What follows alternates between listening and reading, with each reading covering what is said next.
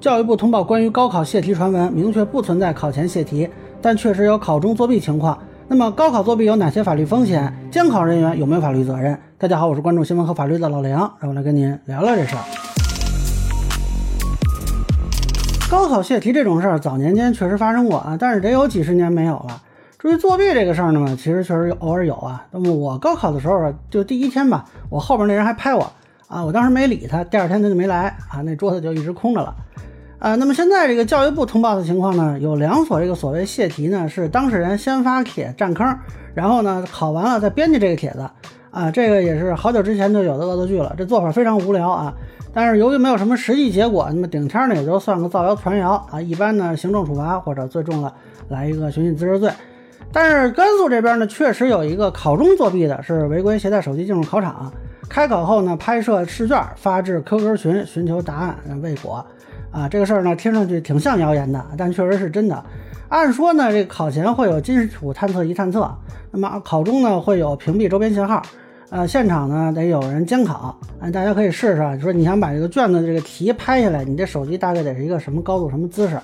啊，就这个监考如果严一点，其实当场就应该能发现的。那我就很好奇，这位考生呢，后来居然是拍下来发到了 QQ 群，啊，咱也不说有没有人回答你啊。就你这个发的行为，等于就是留下铁证了，这肯定是要被发现的。这还不如当年拍我肩膀那个呢，那好歹拍完他没有留下什么证据。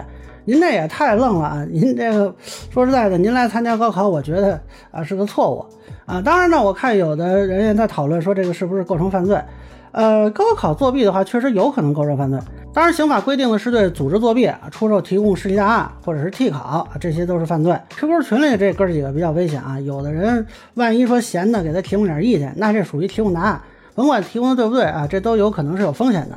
当然了，你可以说以我不知情、没有主观故意来进行抗辩，但是我估计调查肯定是要找到你的。啊，所以我也是提醒啊，如果大家看说有人在高考期间问什么题啊，你别显摆自己能耐给人回答，这有可能会给自己惹麻烦的。那么还有一个罪名呢，是故意泄露国家秘密罪，这个罪名也是包括非国家机关工作人员啊。那高考试卷显然是一个国家秘密，那这个我以前在媒体工作的时候都知道，说这个呃考试结束前，媒体是不能发关于这个试题或者试卷描述的。啊，所以我觉得这个孩子，嗯，可能是会涉嫌到这个方面的犯罪。另外呢，就是这个现场组织考试的人啊，这个法律责任呢，其实也是有的。啊，虽然现在还不太清楚怎么回事儿啊，为什么这个屏蔽信号啊、金属探测仪啊，还有现场监考都没有奏效？啊，这个呢是由司法机关去调查的。但是如果被认定说有玩忽职守啊，或者纵容作弊啊，是有可能被行政处罚的。那么情节严重，确实有可能移送司法机关追究刑事责任。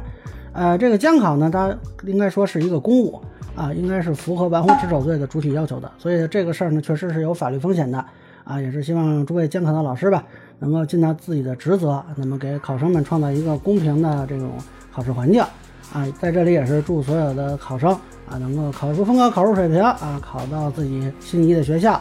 那么以上就是我对高考作弊问题的一个分享，个人浅见难免疏漏，也欢迎不同意见小伙伴在评论区的弹幕里给我留言。如果您觉得我说的还有点意思，您可以关注我的账号老梁不郁闷，我会继续分享更多关于新闻和法律的观点。谢谢大家。